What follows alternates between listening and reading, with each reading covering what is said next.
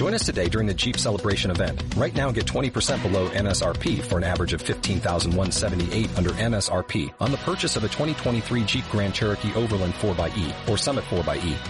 Not compatible with lease offers or with any other consumer incentive offers. 15,178 average based on 20% below average MSRP from all 2023 Grand Cherokee Overland 4xE and Summit 4xE models in dealer stock. Residency restrictions apply. Take retail delivery from dealer stock by 4-1. Jeep is a registered trademark.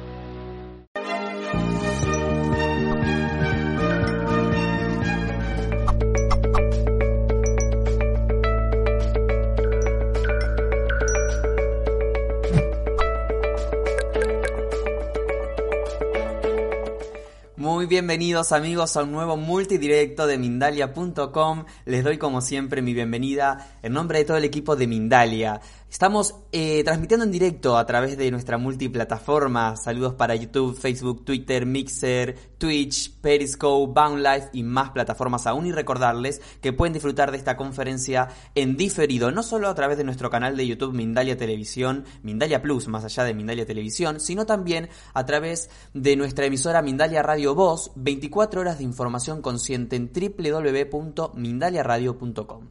Nuestro invitado de hoy, Fernando Sánchez, nos viene a compartir esta conferencia, esta entrevista titulada Biodescodificando tu árbol transgeneracional.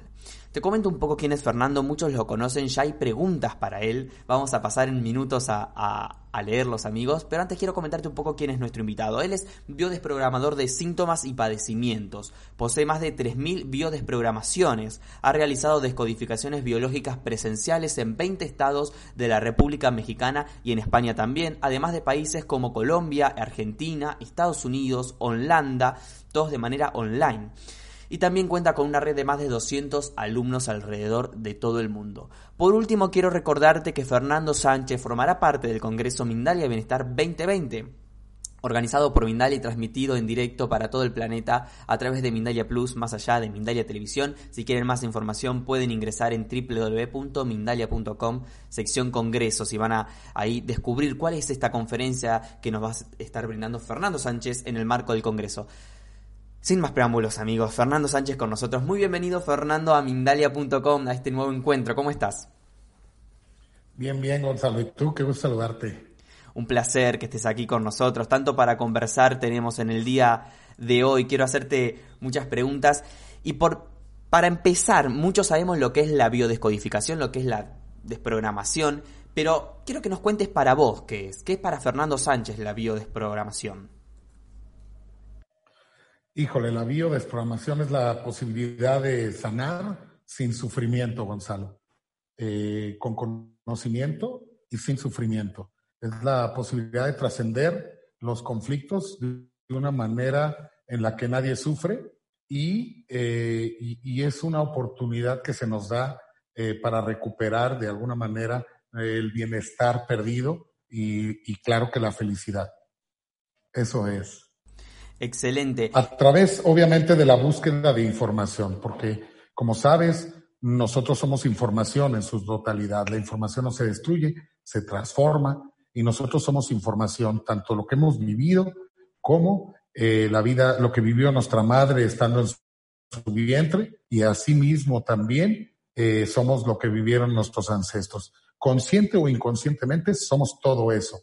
Somos un cúmulo de información heredada y al final de cuentas, nosotros somos una configuración de todos ellos, eh, con carga más de uno, carga más de otros, pero finalmente somos el resultado de lo que ellos han vivido y de lo que nosotros, nosotros hemos vivido también, claro. No, ¿cuál, cuál el es? problema es que Sí, el, perdón. el- el tema es, Gonzalo, que, que cuando no tenemos como conocimiento de, de esta información, nos convertimos o el cerebro se convierte o nos convertimos nosotros en un robot manejados por el cerebro, que si bien está dicho es como una computadora y nos maneja en su totalidad. Hasta el momento que seamos conscientes de ello, podemos lograr la libertad y ser plenos, porque si no estamos en un sistema infinito de repetición. Me refiero a, a esta parte de que nos pasan cosas sin saber por qué, tenemos síntomas sin saber por qué, y eso lo hace el cerebro inconscientemente. Nosotros vivimos buscando la explicación del universo, buscando planetas nuevos, eh, en este gran universo, pero realmente no hemos logrado comprender que dentro de nosotros, en este cerebro, existe ese gran universo que nosotros estamos buscando en el exterior. ¿Cuál es la importancia en este sentido entonces del árbol transgeneracional? ¿Cómo, ¿Cuál es eso? ¿Cuál es la importancia? ¿Cuál es el grado que tiene en esta, en esta biodesprogramación? Mira, eh, Gonzalo, algo que a mí me gustaría que sirviera esta pequeña entrevista, esta plática, primera para hacer énfasis y invitar a toda la gente a que nos cuestionemos de dónde vienen las cosas que vivimos y sobre todo si estas causan alguna molestia o malestar, que empecemos a cuestionarnos por qué nos suceden cosas, porque bien se dice que eh, somos gobernados por el inconsciente biológico y hasta que no nos demos cuenta de ello, seguiremos creyendo que la suerte o, la casualidad existe. Entonces, es una invitación a todas las personas a que nuestro árbol, pero también aclarar ciertas dudas que existen comúnmente. Yo lo he visto en las más de 3.000 consultas que llevo con diferentes personas de varias partes del mundo y he aprendido mucho sobre el árbol y es compartir un poquito esas experiencias, porque al principio de la biodesprogramación, al principio que nació esta parte eh, del inconsciente biológico que todos llevamos, eh, se creía que forzosamente, inclusive yo llegué a escuchar personas que aseguraban que forzosamente para desprogramar un síntoma teníamos que accesar al árbol genealógico. Y esto no es así, o sea, al menos no necesariamente. Ahora ya se sabe, o, al menos yo te puedo asegurar, que tú puedes desprogramar un síntoma o una enfermedad y recuperar el bienestar perdido, eh, desprogramando quizá nada más tu vida. Pero hay, es claro también que hay muchos síntomas que dependen del árbol. Yo lo que hago siempre en una, en una consulta de biodesprogramación es, eh, yo siempre me meto al árbol, pero tiene su técnica y quizá me gustaría aprovechar este, estos minutos que tengo contigo para aclarar eh, más o menos cómo se puede hacer. Perfecto. Porque si no lo hacemos bien, nos vamos a, fíjate, algo bien importante. Nosotros lo que estamos buscando es información. Un, estrés, sabemos que la biodesprogramación lo que busca es un estrés alto que haya de alguna manera alterado tu psique, tu inconsciente, tu alma, tus pensamientos, y que ese inconsciente biológico que llevamos en el, en el cerebro se altera. De ahí surgen eh, tres alteraciones básicas. Una, obviamente, a nivel eh, psique, que es esta parte del alma, del, subconsciente, en donde vas a empezar con una alteración, preocupación excesiva. Otra a nivel cerebral, que es en el cerebro, hay una alteración porque está comprobado que cuando sufrimos un shock con tal magnitud, se eh, genera un, un, edema en el cerebro y hay un cortocircuito dentro de él y obviamente va a ser en un área específica, eh, la cual tiene que ver con eh, esa parte del cerebro que maneja o tiene la información del funcionamiento de un órgano. Y es ahí donde se empieza a alterar el funcionamiento de un órgano o se pueden hacer cuatro cosas. disminuir la función de un órgano, aumentarla o bloquear su función. También se puede desbloquear. Obviamente no va a ser cualquier órgano el afectado, es el órgano que tiene que ver cómo hayas vivido tú ese impacto biológico, ese momento de estrés. Por ejemplo, si yo eh, estoy hablando de un miedo a no tener alimento, pues el órgano eh, o porque me despiden de un trabajo, esto puede ser un impacto fuerte y eso se va a ir al área del cerebro que controla probablemente, porque no necesariamente es así, hay que asegurarnos que sea un shock biológico, un estrés biológico, porque hay muchos estrés que son psicológicos y no causan impacto en los órganos, pero los biológicos sí. Y tiene que ser muy alto el estrés o también durar por mucho tiempo, pero lo que más afecta es el nivel de estrés, que sea alto, más que el tiempo. Y sabiendo esto, lo va, lo va a llevar al relé o al área del cerebro que controla el hígado.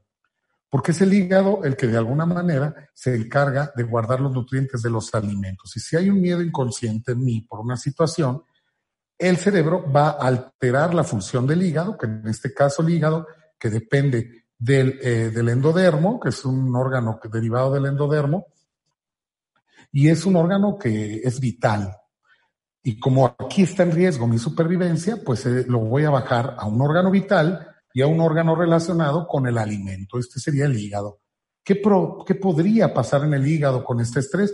Pues quizá empiece a almacenar más nutrientes de los que requiero habitualmente. Y esto va a generar primero un hígado inflamado y quizá después hígado graso y puede derivar hasta un cáncer si este estrés no se detiene. Y es ahí donde, donde comprendemos lo importante que es mantenernos de alguna manera eh, tranquilos. Y ahora con esta conciencia biológica que tenemos, pues sabemos lo importante que es vivir eh, en paz, en armonía. Y el árbol aquí entra mucho porque eh, si yo de alguna manera tengo mucha preocupación por no quedarme sin alimento, en el caso de este ejemplo, eh, este estrés excesivo puede venir del árbol transgeneracional. comprendiendo, perdón, comprendiendo que el árbol, o le llamamos árbol transgeneracional, a, eh, a todos esos ancestros que estuvieron antes que yo. Y no tenemos que irnos tan lejos muchas veces, con que analicemos siete personas en el árbol es suficiente, que serían los dos abuelos de parte mamá, papá, los padres y yo. Con esos siete elementos podemos encontrar muchas cosas porque ahora sabemos que el árbol es un sistema infinito de repetición. Entonces, lo que haya pasado en esos siete elementos, no necesito buscar más atrás, porque ahí va a estar la información de repetición que también se vivió en los otros siete elementos arriba. Con esos siete elementos basta, pero también, Gonzalo, hay que aclarar que no siempre hay que meterse en el árbol, no siempre. Y ojo, es bien importante que si vas a buscar información de lo vivido por los ancestros que pudiera estar condicionando tu vida hoy, que sepas qué vas a buscar, porque es muy común que nos metamos a analizar el árbol sin tener definido qué es lo que vamos a buscar. Además, tiene sus pasos, Gonzalo, para hacer esta búsqueda. Lo primero que yo aconsejo es buscar en tu vida primero. Si me voy a quedar, Gonzalo, para, por temas de tiempo, con el ejemplo que puse del hígado, para ya no poner otro ejemplo más. Si vamos a buscar, si yo tengo un problema de hígado y vamos a buscar de dónde viene no el síntoma, sino el estrés excesivo a quedarme sin alimento, fíjate, puede ser algo tan sencillo como ver en una hoja de un escritorio de tu jefe una hoja con una letra que, o con una palabra que empiece con R. Y tú ni siquiera alcanzar bien a ver qué es lo que dice esa hoja. Tú nada más ves, dices R. Híjole, es renuncia. Me van a despedir. Quizá esa hoja ni siquiera era tuya, Gonzalo. Ni siquiera era para ti, ni siquiera decía renuncia. Pero tú te vas a tu oficina y te quedas con ese miedo, un estrés excesivo porque crees que te van a despedir. El problema aquí no es el hecho, eh, no es el hecho en sí, sino por qué causa en ti tanto, tanto estrés esa hoja o esa supuesta hoja de renuncia. Entonces aquí donde tenemos que buscar qué es lo que ha pasado en mi vida anteriormente, quizá un verdadero despido antes, en donde, donde de verdad me despidieron sin avisarme. Cuando yo comprendo eso y digo, ok, en aquella ocasión me despidieron, pero no necesariamente lo van a hacer en esta.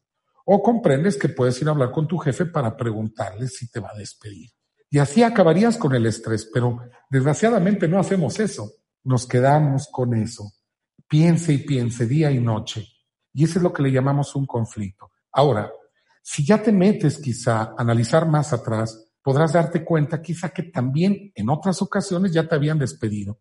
Y más atrás pudieras encontrar que te llegó a tocar ver cómo tu padre lo despedían de su trabajo y quizá lo vivió muy, muy dramáticamente. Te puedo contar una historia de alguna consulta que vi que el niño le pedía a su papá que le comprara una libreta, le diera dinero para comprar una libreta.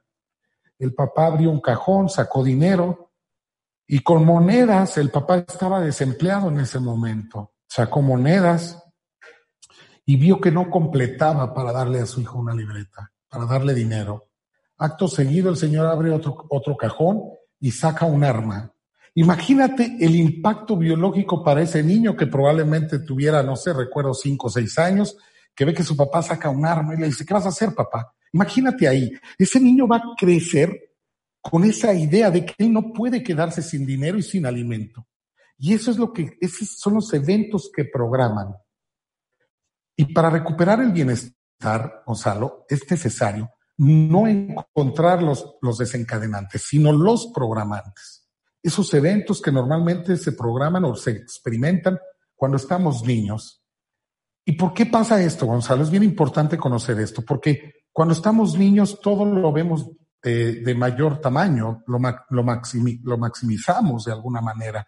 Eh, a mí me puede dejar a una persona en un restaurante plantado y me puede dejar ahí una hora, dos esperando y no pasa nada. Pero a un niño déjalo en la escuela eh, dos, tres, cuatro horas y no pases por él y le vas a causar una herida de abandono increíble. Entonces, si ya encuentras eso, ahí ya podrías pasar entonces a ver cómo vivió tu mamá tu embarazo mientras estabas en su vientre. Y si hubo problemas de alimento ahí. A lo mejor la mamá también se quedó sin trabajo o bien por trabajar te estaba dando pecho y tuvo que dejar de hacerlo. Eso también puede programar a que un niño esté con alimento y después se quede sin alimento. Y de ahí puedes pasar, ahora sí, a seguir o continuar buscando información en el árbol. Y ahí vas a encontrar que el abuelo también se quedó sin dinero, o quizá un suicidio del abuelo por haberse quedado sin, sin, sin alimento, o quizá un asalto del abuelo cuando tenía mucho dinero y después se quedó sin nada, etcétera, cosas así. Excelente. Eh, Fernando, hay muchas consultas de la gente, luego vamos a incorporar estas preguntas eh, y, ya nos dirás tú qué podremos responder y qué no, porque algunas por ahí son eh, con poca información, otras con más, vamos a ir viéndolo. Pero antes de pasar a las preguntas, quiero que nos comentes un poco porque eh, a través de la biodesprogramación, como bien nos decías, podemos sanar ciertas cosas. Y sucede mucho que el humano está todo el tiempo pensando en el futuro, no en lo que vendrá, en lo que vendrá. ¿Existe la posibilidad que a través de la biodesprogramación podamos adelantarnos a alguna enfermedad y no tener que, sobrellevarla o sanarla en el transcurso, sino saber que por nuestro árbol puede que suframos de algún tipo de enfermedad y lo podamos sanar de antemano? Eh, sí, porque, bueno, mira, en cuanto tú vas buscando información, lo que pasa es que las cosas que se viven en el árbol y las que tú vives en infancia, de alguna manera te van condicionando tu vida. Y qué importante tu pregunta, Gonzalo, y qué bien planteada está, porque es esa condición de vida por esos eventos los que de alguna manera van a reflejarse en síntomas en un futuro. Y te voy a explicar por qué. Si yo, por ejemplo, no, no es tanto lo que vivas, porque si analizas, casi todos los seres humanos vivimos medianamente lo mismo, unos con, con, con más sufrimiento, quizá otros con menos, pero todos tenemos abusos, todos tenemos abusos de autoridad, me refiero, todos tenemos a lo mejor cosas que no nos gustaron del padre, de la madre, etcétera. Pero lo, lo, importante es comprender que eso nos condiciona. ¿Por qué? Porque en la medida que comprendamos eso, vamos, vamos a darnos cuenta que nosotros fijamos la atención en eso que no queremos que suceda porque ya lo vivimos atrás. Entonces, si yo ya lo viví atrás y me causó mucho sufrimiento, porque mira, Gonzalo, quizá tú llegues a encontrar a, tu jefe, eh, si es que lo tienes, con una hoja que diga R en el escritorio, y tú quizá ni te, ni te diste cuenta. ¿Por qué va a ser la diferencia que te das cuenta o no? Que ya lo hayas vivido y que haya esas historias en tu árbol y en tu vida. Eso va a hacer que pongas la atención en que lo que tú consideras para ti importante. Entonces, es eso lo que marca tu vida. Entonces, ¿qué vas a hacer? Fíjate, una persona que tiene una vida de abandono va a estar preocupada todo el tiempo porque no la abandonen. Y va a andar con una pareja y no va a ser feliz porque tiene miedo que en cualquier momento se vaya. Incluso la va a terminar antes la relación para no estar sufriendo el miedo a que lo abandone, aunque lo lleve al mismo resultado, a quedarse sola. Pero entonces esas cosas te condicionan. Cuando tú vas sanando todas esas heridas de la infancia, eh, Gonzalo, de alguna manera vas deteniendo los síntomas sin darte cuenta. Cuando te das cuenta que todo lo que tú vives y pones eh, la atención en ello, es simplemente un reflejo de, y, que te causa estrés, es simplemente un reflejo de aquello que no se ha sanado y no se ha comprendido en el árbol. Yo tengo una frase que dice, todo lo que te genere excesiva alegría es, un, es una información en donde puedes garantizar y asegurar que tú estás reparando eso en el árbol. Te pongo un ejemplo sencillo. Si en mi árbol hay muchas injusticias, yo voy a ser feliz siendo abogado, reparando injusticias. Una persona que se dedica a dar masajes, por ejemplo, puede estar sanando en el árbol abusos o bien golpes, porque con los masajes tú tocas con amor y lo haces para sanar a la persona. De alguna manera, ahí puedes encontrar información, pero conforme tú la encuentres, también vas a ver cosas que no te gustan. Y en esas cosas que no te gustan, que te generan mucho estrés, está exactamente la información de lo que no se ha reparado, de lo que no nos hemos dado cuenta y sobre todo si se repiten, del árbol que tenemos que reparar. Entonces, lo que nos gusta está la reparación y en lo que no nos gusta está lo que está pendiente de reparar. Y sanando esos temas, nos vamos a llevar, analiza Gonzalo, a una vida mucho más tranquila, con más paz, más armonía. Y cuando logremos esto, automáticamente estamos logrando la salud. La gente cree, Gonzalo, que necesita recuperar la salud para llegar a tener felicidad. Y yo siempre he dicho que es al revés. Necesitas ser feliz para poder retomar tu salud. Es totalmente al revés. Nosotros nos enfermamos porque somos inconscientes, porque no tenemos congruencia y porque a la par, si no eres congruente, no eres feliz. Entonces, en la medida que nosotros recuperemos nuestra felicidad, podemos recuperar también y garantizar nuestra salud. Excelente, gracias por esta respuesta, Fernando. Y en base a esta línea, ya nos quedan unos minutitos y vamos a responder a la gente también. Em, ¿Cómo puede afectarnos en un futuro la situación actual que estamos viviendo? Esto de la pandemia, este confinamiento, cuarentena llamado en otros lugares. ¿Cómo les puede afectar a mis nietos, a mis bisnietos, que yo, por ejemplo, haya estado 100 días eh, encerrado y tal vez padeciendo de cierta estrés o cierta ansiedad? Mira, eh, bueno, te comento, yo acabo de hacer un video largo en Instagram que está como fernandosánchez.bio, lo pueden buscar, está ahí una transmisión en vivo, donde hablé ampliamente de este tema y lo que pienso tal. Y también de la censura que ha habido con este tema. Pero, pero en fin, eh, con esta condición actual, sí puede haber, eh, eh, claro que puede haber conflictos, los va a haber, digo, yo estoy seguro de eso. Pero lo importante es que la gente de alguna manera no se condicione a que haya problemas o exista. O sea, lo que decimos aquí en México, que no se paniquien. Eh, esto es bien importante, porque no necesariamente yo, mujer, que perdí un hijo, eh, voy a tener cáncer de seno. No es así. O sea, no necesariamente, porque si la persona le da una solución y no lo vive como un conflicto, nunca va a haber un síntoma. Pero si la persona no lo soluciona, no lo gestiona o no lo sabe gestionar, puede haber un síntoma. Entonces, sí, esta situación nos puede llevar a ciclos biológicos memorizados, a niños, por ejemplo, si la mamá tiene mucho miedo a salir a la calle por sentir que esto se le va a pegar, que, ni siquiera eh, quiero mencionar el nombre, pero esta cosa se le va a pegar y se le va a meter por la nariz y le va a hacer daño, eh, y siente eso la madre estando embarazada, pues puede haber un niño que de alguna manera tenga, pues, desde problemas respiratorios, eh, tos, gripas, cosas así. Y también el aislamiento también nos puede condicionar a nosotros, pues, esa parte, ¿no? De sentirnos encerrados. Pero es bien chistoso porque hay gente que nunca ha salido de su casa desde que empezó esta nueva situación o esta situación reciente y está enferma. Me explico, Gonzalo y, no se explican cómo es que se enfermaron si no han salido de su casa. También queda clarísimo que los niños pequeños, eh, está registradísimo, lo puedes buscar en internet, que ellos no han sido afectados por esta situación. O sea, ellos no presentan este tipo de síntomas en la mayoría. Y esto es porque ellos están preocupados en otras cosas. Ahí está clarísimo que las personas se enferman de alguna manera por el estrés, por el estrés que están haciendo. Y eso está comprobado, Gonzalo. No hay duda de eso. Yo lo que siempre digo, más bien lo que digo, y lo pueden ver en el video, es que el tema, lo que hace la diferencia, porque esto sí existe, claro que existe, y claro que está ahí, si vas a hacerte un estudio va a salir positivo. El tema es la forma de contagio. Ese es lo que yo no estoy de acuerdo y lo explico ahí en el video este de Instagram.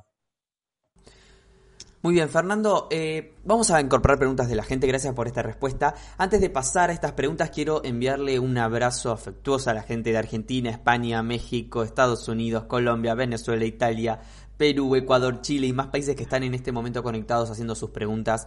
Y recordarles que Fernando Sánchez será parte del Congreso Mindalia Bienestar 2020, brindando una conferencia gratuita el 4 de julio a las 20 horas de España titulada Cómo recuperar el bienestar con la biodescodificación. Así que vamos a, disfrutar de Fernando Sánchez también aquí en Mindalia dentro de muy poco. Bueno, Fernando, como te decía, tengo varias preguntas, algunas tienen más información que otras, vamos a ir viendo eh, en la medida que tú me digas cuál y cómo podemos ir respondiendo. Vamos a empezar por Clara Isabel Rojas, que nos está viendo desde Colombia y nos pregunta, cuando no se tiene conocimiento del árbol generacional, perdón, ¿cómo se obtendría ese conocimiento? Es muy sencillo, Gonzalo. Lo puedes hacer a través de tu vida. Eh, por ejemplo, si por, lo que tú estás viviendo y repitiendo, por ejemplo, yo puedo deducir que vivió mi abuelo a través de mi vida. Es por eso que yo digo que la muerte no existe, porque si la información trasciende a través de los genes entre una persona y otra por los ancestros, entonces es como si nuestros ancestros vivieran dentro de nosotros. Yo soy doble de mi padre por concepción yo nací en abril y él nació en julio. Y, bueno, ¿esto qué quiere decir?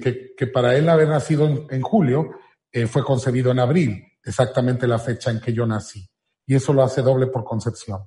Y yo me he dado cuenta a través de las 3.000 consultas que he desarrollado a diferentes personas que el doble por concepción he podido descubrir que tiene más tendencia a reparar al ancestro que el que nace el mismo mes. Hay dos tipos de dobles, los más conocidos, que es el que nace el mismo mes y el que nace en el mes de concepción. El del mismo mes repite de una manera inconsciente y el de concepción trata de reparar. Y yo me he dado cuenta cómo he estado inconscientemente reparando a mi padre. Por ejemplo, él quizá abandonó hijos, yo tengo un código de no abandonar hijos sobre cualquier cosa. Y esto lo hacía desde antes de conocer eh, la bio. Y es esa como intención. Si repites cosas, pero siempre estás en la lucha de no, de no caer en lo mismo. Y bueno, esa es una. Dos, a través de tus parejas puedes conocer a tus ancestros, porque es obvio que tu pareja va a ser tu madre o tu padre.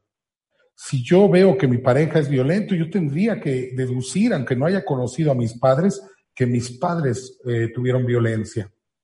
Y también, eh, a través de los suegros, de los suegros, puedes conocer a tus abuelos, porque el árbol es cruzado, se cruza y va a un nivel de diferencia. No sé si puedo explicarlo aquí, es un tema un poco largo, eh, que eso es lo que vemos eh, en el diplomado que, por ejemplo, estamos impartiendo a, a, través de online. Y ahí damos todos los detalles. Y también hay muchos videos en internet colgados gratis y por ahí debo de tener alguno. Pero, pero es eso. Entonces, a través de mis suegros, mis suegros van a representar a mis abuelos. Y sí tengo videos en YouTube eh, colgados. Mira, es muy sencillo. Si yo veo, eh, ¿cómo puedes saber tú de quién, quién traes más información? Puede ser por parecido físico, porque el que se parece mucho también trae información de comportamiento y de todo, si no cómo. Pero también con el que más choque de mis padres es al que yo más me parezco. O sea, el que más haya conflicto con él, me está dando, eh, ahí puedo detectar que yo traigo mucha información de él, por eso chocamos, por los iguales se repelen. Entonces, es obvio que si yo traigo información de mi padre, yo voy a buscar la tendencia, es que yo busque una pareja como mi madre. Y si yo choco con mi madre, es que yo traigo información de mi madre y voy a tener o voy a tener la tendencia de buscar una pareja como mi padre. Entonces ahí yo puedo conocer, si yo choco con mi padre, puedo saber que mi pareja muy probablemente sea como mi madre, muy probablemente. Porque también puedo buscar a mi padre y eso va a hacer que choquemos mucho y va a ser un amor apache. Pero supongamos que no hay equilibrio de la información. Entonces me la llevo bien y a través de estos ya sé que estoy ante mi madre. Entonces quiere decir que mis suegros van a representar a mis abuelos maternos. No sé si me explico. Entonces a través de todo esto tú puedes encontrar información que te refleje cómo fueron los ancestros. Igual inclusive cuando eres adoptado, no importa eso. Excelente, Fernando. Bueno, más preguntas. La verdad me quedé pensando con lo que estabas diciendo, eh, que es súper interesante y es para analizar, ¿no? Cada uno, toda esta información uno la va llevando cada uno a su árbol. Desde Estados Unidos nos pregunta Marisol Lara, eh, ¿por qué algunas personas heredan la mayor parte de las enfermedades familiares? Esa es la pregunta. ¿Por qué algunas personas heredan la mayor parte de las enfermedades familiares? Mira, realmente la enfermedad no se hereda. Eh, mira, realmente, Gonzalo, la enfermedad no existe como la vemos, como la conocemos. La enfermedad no se contagia, la enfermedad eh, no cae del cielo como un cáncer. Si tú le preguntas a un médico por qué hay cáncer, no te va a poder dar una explicación. La medicina, por muy fuerte que suene, trabaja sin leyes, trabaja eh, por, eh, por teorías. Eh, y es por eso que muchas personas van al doctor, pero con ciertas dudas. Y, bueno, no quiere decir que la medicina tradicional sea mala, para nada. La medicina ha hecho que nosotros vivamos el doble de años. Antiguamente vivíamos a los 40, hoy llegamos ya a la posibilidad de vida hasta los 80 años, y eso es gracias a la medicina. Pero también hay cosas que no se explican y hay muchas suposiciones en la medicina tradicional. Aquí con lo que descubre el doctor Hammer, y que digo, no voy a hablar mucho de él porque ya muchos lo conocen o pueden buscar información en internet, que tengo videos también hablando de él y reconociéndolo, porque esto no lo descubrí yo, es una obra de él. Él trabaja con leyes, leyes biológicas de la naturaleza. Esto quiere decir que si yo te digo, una ley biológica es que si yo te digo, si yo suelto este control al suelo, va a caer. Y eso quiere decir que si lo suelto mil veces, las mil veces va a caer. Esa es una ley biológica de la naturaleza, es una ley de la naturaleza. Y, y Hammer trabaja con leyes, eso quiere decir que del 100, 100, y él puede dar una explicación al cáncer, puede dar una explicación a todas las enfermedades, desde una gripa hasta un cáncer, con una explicación con un sentido biológico. Y además, ¿sabes qué es lo importante, Gonzalo? Que no necesitas hacer pruebas cuando tú te das cuenta de lo que estás oyendo, dices que suena totalmente lógico. Entonces la enfermedad no se hereda como tal. Porque si mira, si mi abuelo hubiera tenido cáncer y la enfermedad se heredara, todos mis tíos tendrían cáncer y mi padre también. Y yo también. No es así. Lo que se hereda es la información, los conflictos, lo no comprendido. Eso es lo que se hereda. Mi mamá se casó con mi papá que era violento. Yo soy como mi mamá mi mamá, ¿cómo era? Agachona. Para que exista un violento tiene que haber un agachón. Bueno, mi mamá era agachona. Yo también soy agachona. Y voy a buscar inconsciente a mi padre. Me enamoro de mi padre. Mi padre también es violento.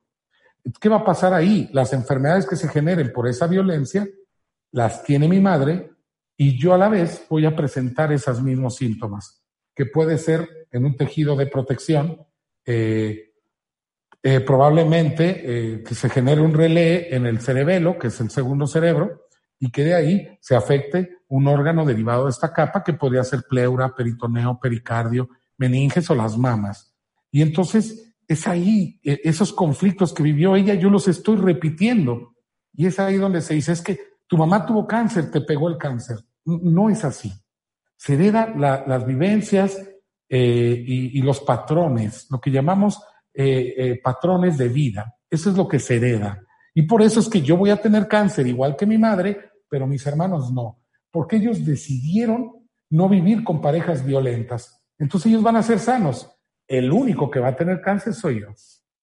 Excelente. Una pregunta un poco recurrente en el chat, eh, un tema, y voy a elegir una a Marcela de Chile que hace esta pregunta como para englobar a varios. Marcela nos dice que su padre tiene TOC y mucho sufrimiento mental, todo le genera miedo, dice. Mi hermano y yo también tenemos TOC, ataques de pánico, y aclara, quiero vivir libre del miedo eh, a vivir de mi padre. ¿Qué, ¿Qué, podemos comentarle a Marcela y en general sobre los TOCs al resto de la gente que nos está viendo? Qué interesante. Y mira que tiene que ver con el árbol, aunque parezca que no. Fíjate, si, si tú estás viendo que tienes un síntoma, Bueno, aquí es una alteración de comportamiento, porque los ataques de, bueno, se puede haber síntoma como falta de aire, etcétera, se, puede somatizar, pero realmente aquí es como una alteración del comportamiento. Entonces, eh, eh, los ataques de ansiedad son una epicrisis. ¿Y qué es una epicrisis? Bueno, es, es, imagínate que tú, tiempo atrás, viviste una situación en donde corría riesgo. El cerebro se queda grabada esa información, por eso digo que el cerebro es programable y también desprogramable. Se queda grabada esa información en el cerebro como una computadora y después cualquier cosa me puede conectar aquella emoción. Eso le llamamos nosotros flash, flashback. Es un retorno a la fase de estrés instantáneo y ese retorno puede ser por un olor, un perfume o simplemente un lugar en donde me está recordando aquella vez que me asaltaron en un callejón oscuro y ahora paso por otro callejón oscuro y mi cerebro empieza a protegerme y esto lo va a hacer con un ataque de pánico, porque te va a acelerar el corazón, te va a acelerar la respiración, pero tiene un sentido esto, es para que puedas huir del peligro, porque habiendo más sangre bombeada por el corazón y habiendo más respiración, mejor oxigenación de los órganos a través de la respiración, entonces pues voy a poder correr mejor o, atacar también. Y esos son los ataques de pánico. Es una epicrisis, llamamos una conexión flashback hacia un retorno, hacia algún evento donde sí corría mucho peligro y era real. Aquí ya no, el cerebro no se espera a ver si es real o no, solamente ve y dispara la protección. Entonces, ese es un ataque. Ahora, aquí lo importante, Gonzalo, y me encantaría que mucha gente pudiera, los que hay mucho, mucho ataque de ansiedad, y la gente pueda sanar a través de este video y pueda buscar qué fue lo que pasó. Si no encuentro nada, buscar con mi madre durante el embarazo y después con los ancestros. Pero de entrada yo te digo que este es un síntoma eh, del árbol y te voy a decir por qué. Porque ya el padre también tenía miedo, pánico, y había otras personas ya que sufrían pánico también. Entonces, ¿qué quiere decir? Que esto ha sido heredado quizá por la abuela, cuando el padre estaba en su vientre, tuvo un evento dramático, por ejemplo, en un callejón, y mi papá quedó con ese miedo programado. Nunca supo por qué. Y posteriormente nazco yo y ahí va la información, que me da ataques también de pánico. Pero ¿qué es lo que sucede, Gonzalo? Esto es bien importante. Hay que ver cómo puedes desprogramar eso, que es lo importante. Primero hay que ver qué lo activa lo activa un animal, porque yo he visto gente que, por ejemplo, llega a un caballo y se empiezan a ahogar. Yo he desprogramado personas así y que viven con, medicina todo el tiempo para, para poder respirar bien. Pero es muy sencillo, busca qué pasó. Mucha gente no lo recuerda, no, no, no me acuerdo. A ver, ¿qué te provoca la ansiedad? No, pues un caballo, los el olor a caballo. Entonces hay que buscar qué pasó con un caballo. Y ahí está la información hasta que encontramos que su madre, esto es de una alumna amiga mía, su madre se cayó delante de ella cuando era muy niña, se cayó de un caballo. Y a partir de ahí, imagínate, su marido era eh, amante de los caballos, era charro. Entonces llegaba oliendo a, caballo, a establo. Entonces cada que llegaba, se alteraba su respiración, sentía que se iba a ahogar. Y, hasta que no lo encontró, porque ese día que lo encontró se empezó a ahogar, quería, quería tomar medicina y yo le dije que guardara calma, que iba a pasar. Y pasó. Y ella ya puede vivir tranquila sin, esa, sin esos ataques. Ahora, a veces es difícil encontrar la información, pero te lo va a decir lo que te lo activa. Y sobre eso hay que buscar qué pasó. Muy bien. Eh, Fernando, Janet desde Ecuador hace una pregunta interesante. Dice, ¿cómo saber si somos reencarnados? Gracias. ¿Cuál es el papel de la reencarnación? Qué buena pregunta. es, que, es que yo sí creo en la reencarnación, Gonzalo, pero fíjate qué importante. Mucha gente habla de en otras vidas, en otras vidas, tú y yo quizás fuimos pareja en otra vida. Mira, yo creo ahora, estoy consciente, ahora que soy bioconsciente, soy consciente que la reencarnación existe. ¿Cuál es la reencarnación? Tu información en otro cuerpo, tal cual. Entonces, y, mira esto, si lo quieres ver con este lente, yo te acabo de decir que yo soy doble de mi padre. A los 40 mi papá se fue a Europa, a los 40 años. Yo me fui a Europa a los 40. No sabes la cantidad de cosas que yo he repetido inconscientemente por mi padre, por esto que vivió mi padre. Por ejemplo, te cuento otra, programé un curso en Torreón, una ciudad de aquí de, México. Torreón, iba yo en el vuelo y me pita mi celular recordándome que era cumpleaños de mi padre y había fallecido mi papá. Y dije, no puede ser que yo vaya, lo que no sabes es que mi papá había nacido en Torreón y yo no conocía. Y siempre juré ir a conocer Torreón. Y yo estaba yendo a Torreón exactamente el día del cumpleaños de mi papá, como si yo fuera a nacer ahí. Son cosas que se repiten. Entonces, realmente sí reencarnamos, pero en el mismo árbol, con tus nietos, con tus bisnietos, porque ahí va a ir tu información.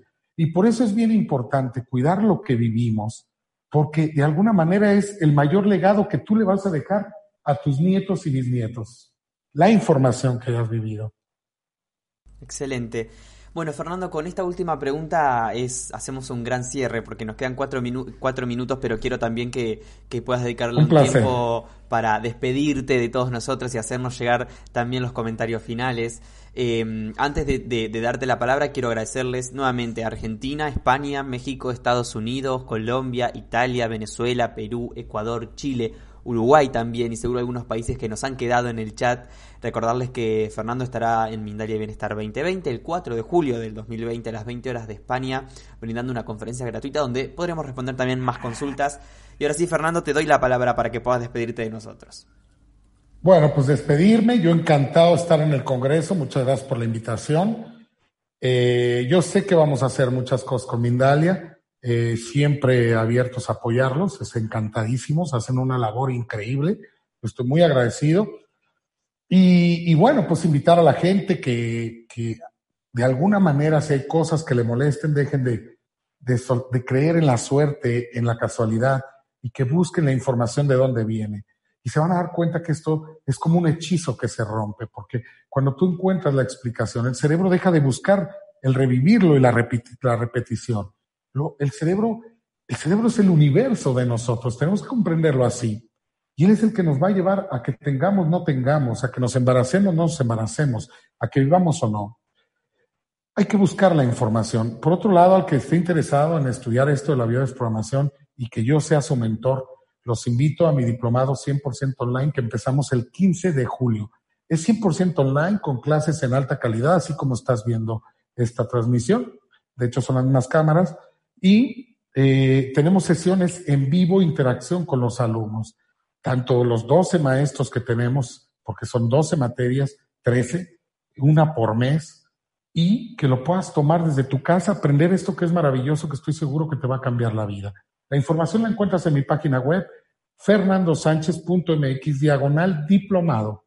O puedes mandar un correo a diplomado arroba fernandosánchez.mx. Y muchísimas gracias. Muchísimas gracias. Muchísimas gracias Fernando nuevamente. Nos vemos muy pronto dentro de Mindalia.com. Y me quedo amigos para hacerles extensivo este agradecimiento también a ustedes. Como siempre recordarles que Mindalia.com es una organización sin ánimos de lucro y que pueden colaborar con nosotros de muchas maneras. Por ejemplo dándole siempre un me gusta a todo nuestro contenido, siguiéndonos en nuestras redes sociales, compartiendo esta información, suscribiéndose a nuestro canal o haciendo una donación cuando estemos en directo o en cualquier momento a través del enlace que figura en nuestra página web www.mindalia.com. De esta forma están haciendo que esta valiosa información que hoy hemos compartido junto a Fernando le llegue a muchas más personas en todo el mundo y que también se fomenten más charlas de este tipo con invitados como el que hemos tenido aquí hoy. Gracias a todos por estar ahí amigos y nos encontramos en la próxima conexión de Mindalia en directo.